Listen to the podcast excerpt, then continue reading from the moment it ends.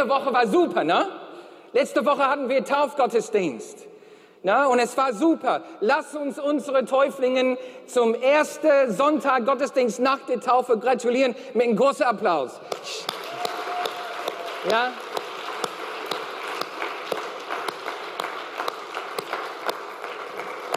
Und bei dieser Predigt hat Gott mir ein Wort aufs Herz gegeben, eine besondere Taufgeschichte aus der Bibel. Aber eigentlich haben wir alle neue testamentliche Taufgeschichten aufgelistet in der Predigt.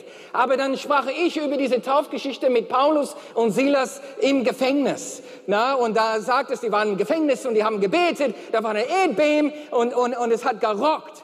Ja, so, dann ging ich nach Hause. Ich dachte, wow, das war so toll, so, so eine tolle ähm, Geschichte aus der Bibel. Saß ich auf die Toilette. Ich dachte, ich fange auch an zu singen. Guck, was passiert ist. Nein, okay, war nicht. Aber das ist Baustelle bei uns zu Hause. Ja? Baustelle bei uns zu Hause und wir sind am Renovieren. Und so sah es dann in unserem Badezimmer aus äh, vor, keine Ahnung, vor einer Woche. Ja? Und manche Sachen müssen schlimmer werden, bevor die besser werden. Ne? Und okay, ich bin Baustelle, sagt man, geschädigt, indem ich äh, als Schreiner und Zimmer schon Schreiner und Zimmermann schon in der Ausbildung äh, seit 16 Jahren alt auf Baustellen gewesen bin. Und wir wurden dann eine Baustelle-Ethik beigebracht als Lehrlings, ganz am Anfang. Und das heißt, keiner darf den Schuld auf einen anderen verschieben. Kennt ihr das? So, das Allerschlimmste ist, wenn du auf der Baustelle bist und der Meister ist da und, und der Kunde kommt und sagt, warum ist das nicht so richtig? Und der Meister darf niemals sagen, das war es nicht, das war mein Geselle. Ja, welche von euch haben das, haben das schon mal erlebt oder verstehen, was ich dann sage? Stell dir vor, der Meister sagt, das war ich aber nicht, das war mein Geselle. Das tut man nicht. Oder der Geselle ist da. Na, und, dann, und dann irgendwas passiert, lässt irgendwas fallen, ein Kachel oder ein Fliesen geht kaputt. Na, äh, und dann äh, sagt der Geselle, äh, was, was soll das? Das, das, das? das ist kaputt. Der allerletzte Sache, was der Geselle sagen darf, ist, das war es nicht, das war der Lehrling. Ja? Und wenn der Lehrling ist einfach allein da auf der Baustelle, dann der Lehrling wird beigebracht, das allerletzte, was ich tun dürfen, ist die Schuld einfach verschieben. Und dann irgendwann ist der, ist der, ja, der Bauherr da der, und sagt, äh, der Gediener ist jetzt dann verschmutzt. Die allerletzte Sache, was der äh, Lehrling sagen darf, ist, das war ich nicht, ich weiß nicht, wer es war. So, wir wurden beigebracht, egal wer es ist, wenn du da bist, nimm der Verantwortung. Und wir als Firma, wir klären das unter uns hinter geschlossene Türen. Aber für die, für die Kunde, für unsere Bauern, wir nehmen die Verantwortung. Dann wurde uns weiter gesagt, also wenn du eine Fälle auf der Baustelle machst, dann so schnell wie möglich der Meister einfach schreiben, damit er Bescheid weiß, bevor der Kunde anruft. Und das haben wir so oft. So oft wissen wir in Firmen, na, wenn mit, sagt man in Mitarbeiterschaft, welch eine, welch eine Schwere das ist, wie, wie das, das Zusammenarbeit erschwert, wenn, wenn Menschen Fehler machen und versuchen, den Schuld immer weiter zu verschieben. Das erschwert das alles. Und das nennen wir dann, und das ist eine wichtige Baustelle Ethik. Es geht nicht, den Schuld immer wieder zu verschieben. Ja? So, Thema heute. Heute ist Thema die Sprachen der Vergebung. Und wir sind jetzt in einer so einer Predigtreihe zu diesem Thema. Wir wollen Meister werden in Vergebung. Wie ich andere vergebe, aber auch wie ich selber um Vergebung bitten. Die sind beide verlinkt, wie eine Steckdose und eine Stecker. Dann wie ein Vater unser. Oh Vater, vergib mir meine Sünde, wie auch ich mir, äh, wie auch ich anderen vergebe. Vergebung empfangen und Vergebung weitergeben sind ver verlinkt. Und wir sehen das mit der Sprachen der Vergebung, dass Menschen erleben und bitten um Vergebung auf unterschiedliche Wellenlängen. Mit unterschiedlichen Sprachen kommt das am besten an bei dem. Und das ist Thema heute. Wir wollen das dann fortsetzen. Ja? So, wir haben dann unterschiedliche Themen äh, gehabt. Und jetzt kommt die dritte Sprache der Vergebung. Lass uns beten. Himmlischer Vater, in so viele Bereiche unseres Lebens haben wir es so nötig, Meister in Vergebung zu werden.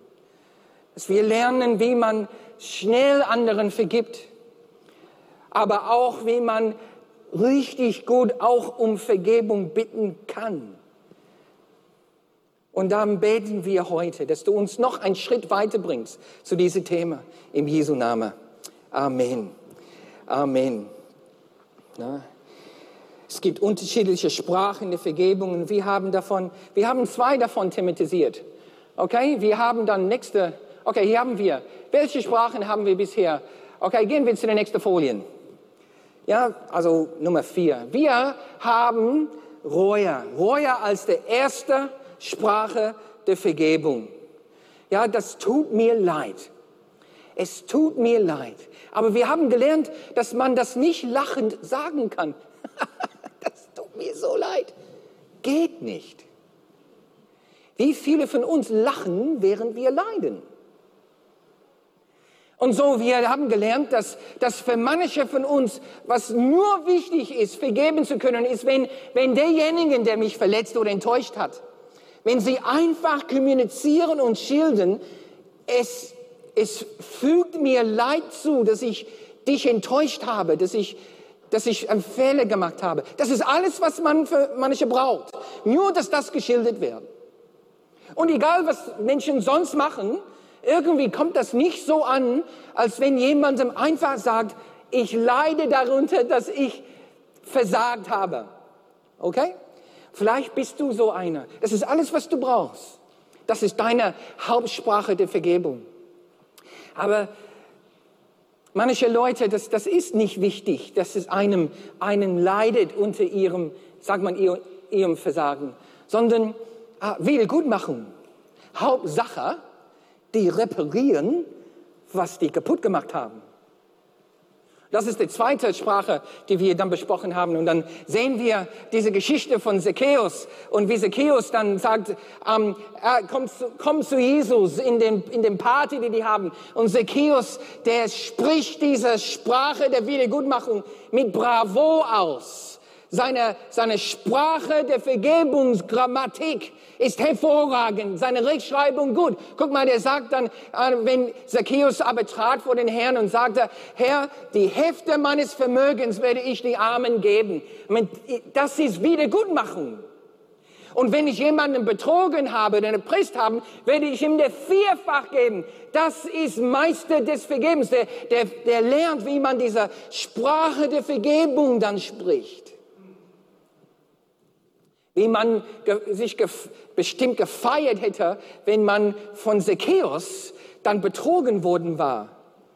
Dann der Minus geht zu Plus, oder? Ich war im Minus, der hat mich betrogen, aber jetzt bin ich vierfach im Plus. Und da sieht man, wie, wie, wie kraftvoll, wie, wie, wie einflussreich die Sprachen der Vergebung sein können.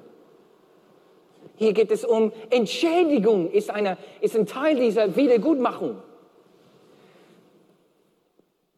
Das ist die Ironie. Man hätte sich dann gefreut, dass, dass Zacchaeus dich Unrecht getan hat, weil jetzt spricht er diese Sprache der Vergebung und ist man dann im Plus. Wow. Aber heute, heute wollen wir die, ähm, die Sprache, die dritte Sprache, die Vergebung ansprechen. Weil beide diese Sprachen sind wichtig, aber nicht, die sind nicht die einzigen. Es gibt andere Sprachen der Vergebung. Und manche Leute vergeben besser, wenn es einem leid tut. Andere Leute vergeben viel einfacher, wenn wieder gut gemacht wird. Aber anderen, anderen warten nur darauf, dass der andere einfach die Verantwortung nimmt. Stellt die Verantwortung und sagt, ja, ich war es. Ja, ich war es. Vor zehn Jahren, oh, vor elf Jahren haben wir aus Jesus Haus einen großen Straßeneinsatz organisiert in Duisburg.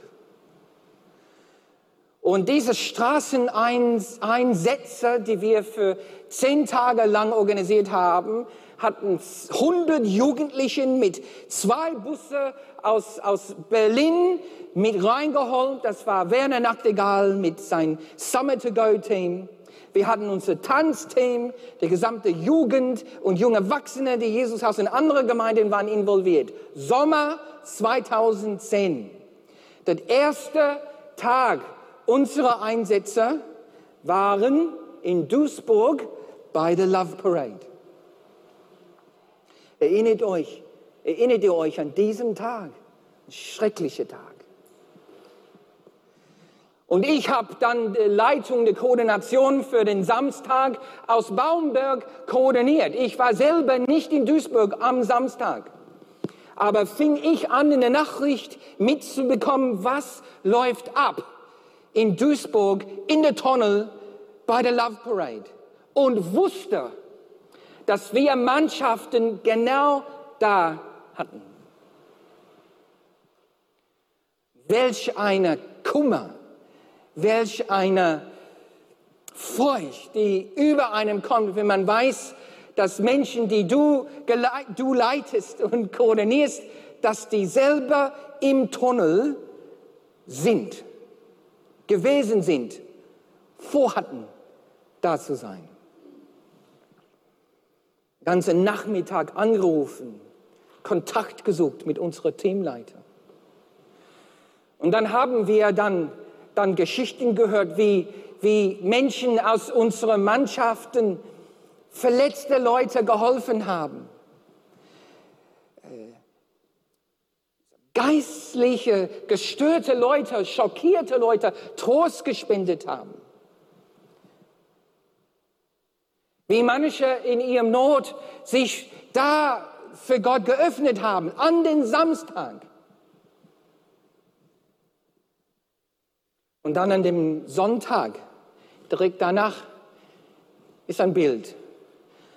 Und wir fühlten und spürten uns total äh, von Gott ähm, gerufen, da vor den, den Eingang dieser Tunnel. Und jetzt sieht man hier, wo, man, wo, wo der Eingang der Tunnel gewesen ist. Da dürfte man nicht weiter. Und genau an diesem Ort haben wir Gottesdienst auf der Straße veranstaltet und kamen zusammen mit, mit äh, äh, Christliches Zentrum Ruhrgebiet, mit Hajo Kloser und, und Werner Nachtigall und die ganze Mannschaft kam da. Wir haben dann, wir haben äh, die, die Anlage auf der Straße aufgebaut und haben, haben Gott gesucht und die Menschen dort gedient. Aber so eine, eine Wut, so eine ein Zorn habe ich selten erlebt in einer Menschenmenge, wie an dem Sonntag nach dem, nach dem Love Parade. Wir haben dann gedient, Menschen auch sich für Jesus geöffnet haben an diesem Tag. Wir konnten trösten, wir könnten helfen. Und während ich auf den, auf den am Bürgersteig saß und ein junger Mann mit ihm der Übergabegebet gebeten habe, habe ich einen Schrei durch die Menschenmenge gehört. Ein großes Schrei. Und, und wie, wie ein Mensch sind die hunderte von Leuten da, einfach dann in, in einer Bewegung hat man gespürt, sind die in Aufruhr gekommen. Und ein, eine, ein, ein Schrei ging durch die ganze Menschenmenge, der Bürgermeister ist da, der Bürgermeister ist da. Und ich, hab, ich bin ich, mitten in dieser Übergabegebet, stand ich auf mit, mit der, der, der Jesus ein Leben geben wollte. Und was ist das? Und dann haben wir gesehen, wie der Bürgermeister kommen wollte. Der hat geparkt. Aber der Menschenmenge war so auf, aufgereizt, war so wutend, dass die alles, was die auf der Straße finden konnten, aufgehoben haben und wollten ihn steinigen. Der ist drei, vier Meter aus dem Auto ausgestiegen, der musste umdrehen, so schnell wie möglich in sein Auto wieder einsteigen und so schnell wie möglich wegfahren. Warum? Die wollten nur, dass jemandem der Verantwortung übernimmt. Wir haben Security-Personal zum Herrn geführt, dort. Wir alle wussten, wer schuld war. Was aber bis heute Menschen immer noch brauchen, ist jemanden, der sagt, ich war verantwortlich. Ich war es. Ich habe einen Fehler gemacht. Aber der, der Verantwortung wird immer her, hin und her verschoben. Vom Bürgermeister zur Polizei, zur Security, zu Veranstalter. Zu Bürgermeister, zu Polizei, zu Security, zu, zu, ähm, zu der Veranstalter. Und hin und her. Und bis heute hat keiner ganz klar gesagt, ich bin verantwortlich. Und irgendwie ist eine Blockade der Vergebung in all die betroffenen Leute. Weil diese Sprache der Verantwortung ist eine wichtige Sprache der Vergebung.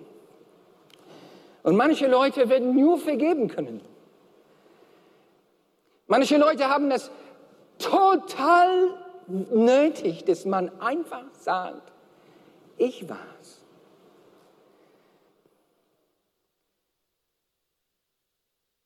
Manchmal, um vergeben zu werden, muss man das einfach sagen, ich war's. Es war meine Fehler. Ich bin dafür verantwortlich. Für manche Leute ist das alles, was sie hören müssen. Guck mal hier, die A und E Syndrome. Adam baut Mist. Baustelle Eden kommt der Vater und sagt, was hast du gemacht? Und Adam sagt, ich war es nicht. Sie war es. Gott kommt zu Eva. Eva, was ist passiert? Ich war es nicht. Der Schlange war es. Der Vater, also Gott, weiß, ich frage nicht ein drittes Mal und er spart sich die Frage an der Schlange und er geht direkt zu Konsequenzen. Aber hier siehst du, siehst du, äh, diese, stell dir vor, wie wäre es ausgegangen, wenn Adam von Anfang an gesagt hätte,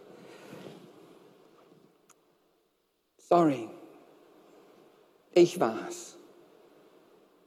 Ich war's. Ich habe die Fehler gemacht. Hatte aber nicht. Wie wäre es, wenn Eva gesagt hätte, ich, ich hab, sorry, ich hab's getan, ich bin dafür verantwortlich. Ich war schwach, aber das war ich. Ich bin es schuld, ich bin verantwortlich für, für der, der, der Irland, der äh, elende Situation, in der wir uns befinden. Es ist meinem Schuld, dass wir jetzt unsere Nacktheit überhaupt spüren. Wir wissen nicht, wie es dann ausgegangen wäre, weil es nicht passiert ist. Aber stattdessen schieben sie, verschieben sie den Schuld. Sie war es, der Schlange war es. Frau. Adam verschiebt es auf seine Frau. Eva verschiebt es auf die Schlange. Und die Schlange hat keine Chance, überhaupt was zu sagen. Ich nenne das die A und E-Syndrome. Adam und Eva. Aber Briten wissen, A und E steht für Notaufnahme. Accident and Emergency. Kennt ihr das? Alle Leute, die die, Großbritannien Krankenhäuser kennen. War welche von euch in einem Krankenhaus in Großbritannien? Ich mehrmals ja, und du gehst zu den Notaufnahmen, das heißt A und E. Accident and Emergency. Und das ist hier A und E. Es ist ein Accident and an Emergency. Aber das ist der Adam und Eva Syndrome, das Verschieben von Schuld und dann, dann Vergebung kann kaum fließen, weil keiner sagt, ich war es.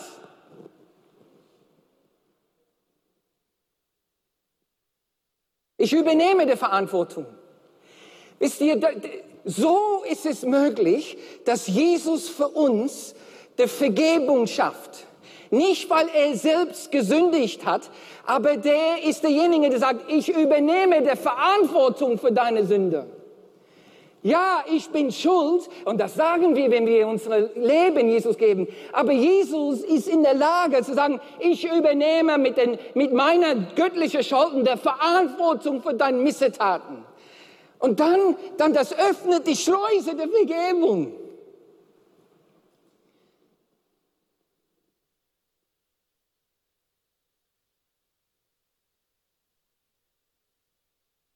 Wie läuft es bei uns ab?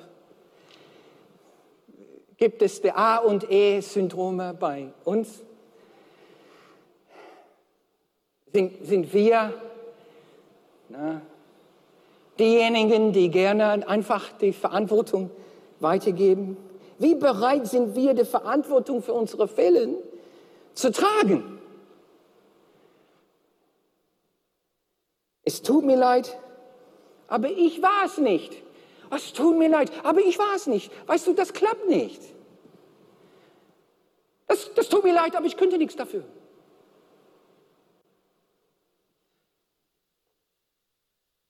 Wie, ist es bei uns?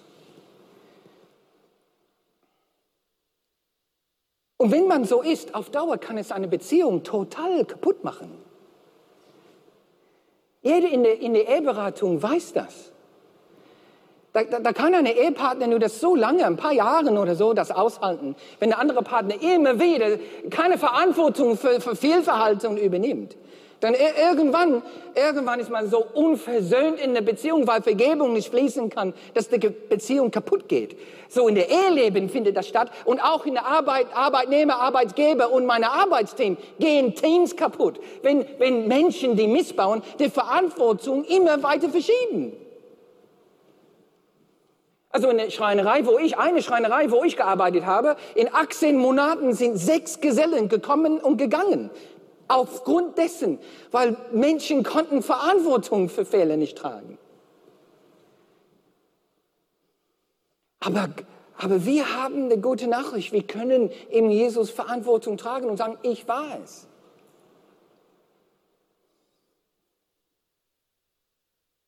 Eine Frau sagt, und wird zitiert aus der Eheberatung und sagt Folgendes.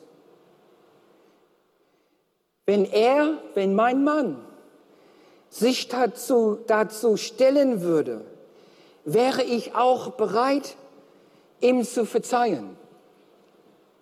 Aber wenn er so tut, als habe er sich nichts vorzuwerfen, fällt es mir so unsäglich schwer, darüber hinwegzusehen. Und mit Tränen in die Augen sagte die Frau noch, wenn er doch nur ein einziges Mal sagen würde, es war mein Fehler. Ein einziges Mal.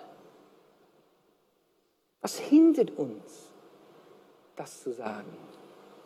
Und hier, hier ist ein Beispiel von einem Mann, aber kann genauso umgekehrt sein. Und vieles kann uns hindern, diese Sprache der Vergebung zu, zu sprechen. Ja, ich es. Und eine, eine Hauptursache ist einfach Stolz. Stolz kann so ein Hindernis sein. Zugeben, dass man einen Fehler gemacht hat, dass man unvollkommen ist, dass man versagt hat, kann wegen Stolz für, für einen als unmöglich und, und un, ungerechtfertigt erscheinen. So, so kann der Stolz unsere Sicht an Sachen so verzerren. Wozu soll ich zugeben? Sie hat es verdient. Wozu soll ich zu, zu, zu sagen? Wozu soll ich dann Zusagen und Verantwortung tragen für harte Worte, die ich gerade in Streit ausgesprochen habe. Ich meine, mein, mein Partner oder Partnerin, die haben es verdient, wenn die sich so verhalten. Stolz kann uns so, unsere Sicht an Sachen so verzehren und so, uns so gefangen nehmen, dass die Sprache der Verantwortung uns für immer eine Fremdsprache bleibt. Und das macht Beziehungen kaputt. Umgekehrt, wenn man lernt, diese Sprache zu sprechen, wenn man lernt, mündig, reif, so mündig und reif zu sein, dass man die Verantwortung für unsere, für unsere Fehlen, unsere Scheitern nehmen kann und man sagen kann, hey, Liebling, sorry, das tut mir leid, das war meine Fehler, ich hab's getan. Das kann so befreiend sein, so versöhnend sein.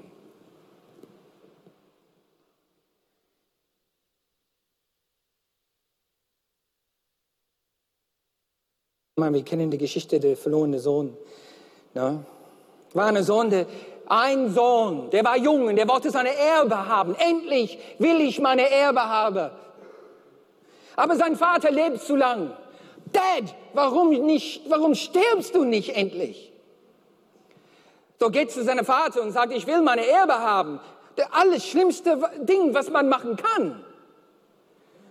Ich will meine Erbe jetzt haben, du lebst einfach viel zu lang. Der Vater dann gibt ihm die Hälfte seiner Eigentum, der Sohn zieht los. Er bekommt seine Erbe, aber der verschwendet das alles. Und dann endgültig wird er spottarm und fängt an fast zu verhungern. Er erkennt einfach, dass er eine Fehler gemacht hat. Der erkennt das. Seine Augen werden geöffnet. Und er bereitet eine Rede vor, was er seinem Vater sagen soll. Vielleicht hier ist ein Indiz, dass er die Vergebungssprache seiner Vater verstanden hat. Vielleicht. Er kommt nach Hause. Der Vater wartet auf ihn schon, weil der Vater ist lieber, ist immer da. Aber der Sohn kommt und es ist so wichtig, dass auch nachdem der Vater ihn umarmt hat, dass der Sohn sich entschuldigt. Der, der kommt und der tut sein Bestes, um, um Vergebung zu bitten. Und was sagt der Sohn? Er stellt zu seinem Vater seine Fehler. Und er sagt hier, Vater, ich habe, ich habe mich gegen den Himmel versündigt und gegen dich. Ich habe gesündigt. Es war meine Fälle. Ich habe es getan. Ich bin verantwortlich, kein anderer. Siehst du, wie der, der Sprache der Verantwortung hier ganz deutlich spricht.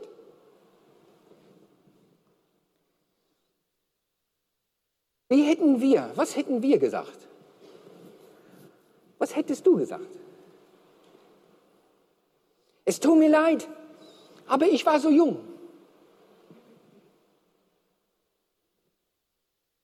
Es tut mir leid, Vater. Aber ich, ich muss meine Erfahrung machen. Es tut mir leid, aber du hast mich so erzogen.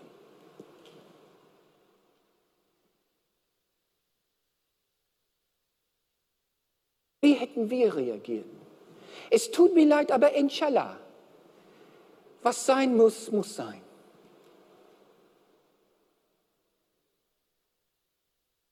Nein, so hat er nicht mit seinem Vater gesprochen. Er sagte, ich habe es getan. Ich habe gesündigt. Es war meine Fehler. Ich habe zu verantworten und ich bin bereit, die Konsequenzen zu tragen. Ben kann nach vorne kommen.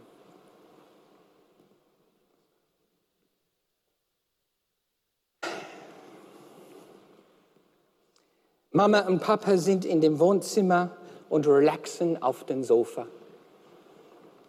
Relaxen auf dem Sofa. Plötzlich hören sie einen lauter Knall. Also als ob jemand durch das Fenster durchgeschlagen hat. Sie beide denken sofort an der Glastür zwischen Flur und Küche, kriegen Sofort Panik. Und die denken an, an, an die, ihrem sechsjährige Tochter, die nur vor zehn Minuten durch die Gegend gelaufen ist. So blitzartig gehen Gedanken durch den Kopf. Was ist unserer Tochter passiert? Was ist passiert? Die beiden gleichzeitig stehen auf, laufen zu der Küche, wo diese ganze, wo diese, wo diese ähm, Crash einfach dann äh, herkam. Und was sehen sie? Ihre Tochter mit einem Schokolade verschmierte Gesicht. Und ihre Hände voll mit Schokolade. Und ein kaputter Süßigkeitsschale auf den gefließten Küchenboden.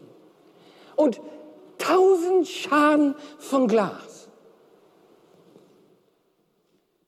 Die, die, die schauen die sechsjährige Tochter an und ohne zu zögern sagt die, die sechsjährige Mädchen, das ist ganz allein gefallen.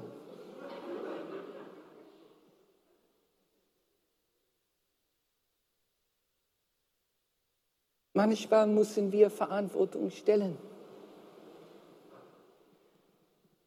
Wichtige Sprache der Vergebung. Ja, es benötigt Reife. Ja, es benötigt Demut. Aber wenn der Lohn, der Lohn dieser Sprache der Verantwortung, wenn der Lohn heile, versöhnte Beziehung ist, dann ist es sich wert. Es tut mir leid. Ich hab's getan. Wie kann es es wieder gut machen? Können wir aufstehen?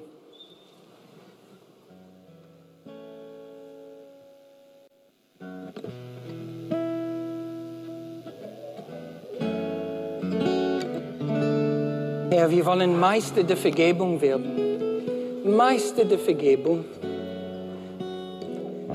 Und hilf uns jetzt diese Sprache der Vergebung auch zu meistern. Ja, ich weiß.